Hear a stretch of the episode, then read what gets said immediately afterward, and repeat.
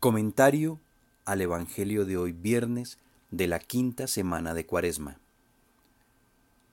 Hermanos y hermanas, siempre me ha asombrado esa autoridad que debía salir de la persona de Jesús, esa autoridad que reflejaba, que mostraba ante toda la gente.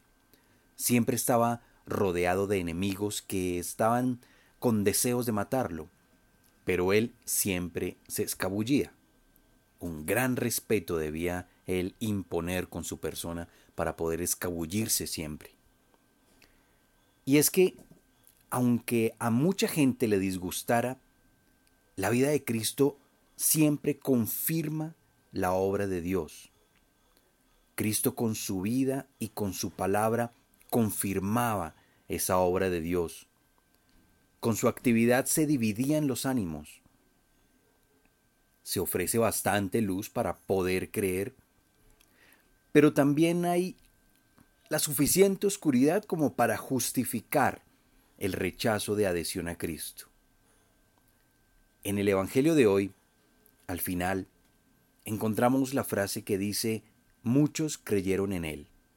Dice muchos, pero no todos.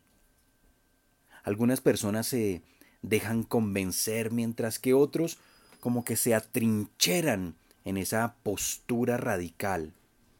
Y estos últimos actúan de buena fe porque desean defender a su Dios. Durante la última cena Jesús les dijo a sus discípulos, llegará la hora en la que les quiten la vida pensando que dan culto a Dios y es que esas tendencias que se refieren a la fe se encuentran en nuestro corazón. A veces en grado menor, pero siempre están ahí esas tendencias.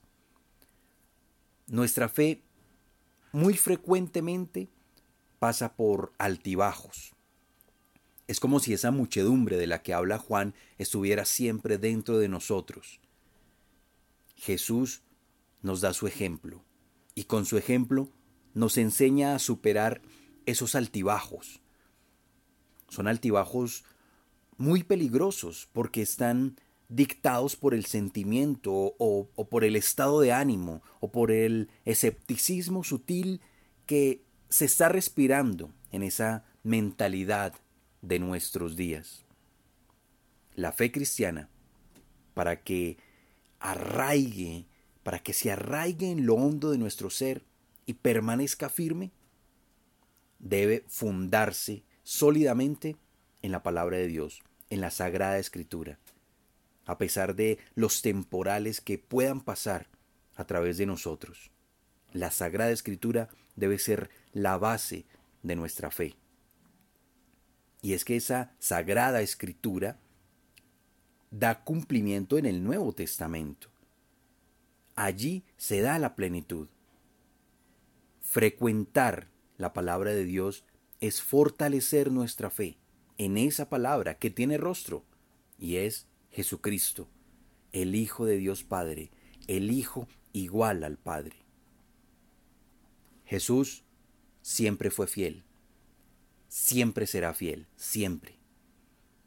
Él se dedicó a la obra de Dios, porque supo apoyarse en los soportes adecuados nosotros también tenemos esos soportes. Son la oración, los sacramentos y la palabra de Dios. Ya se está terminando la cuaresma. Luchemos hasta el último segundo. Las fuerzas nos las da el mismo Jesús que nos dejó su Espíritu.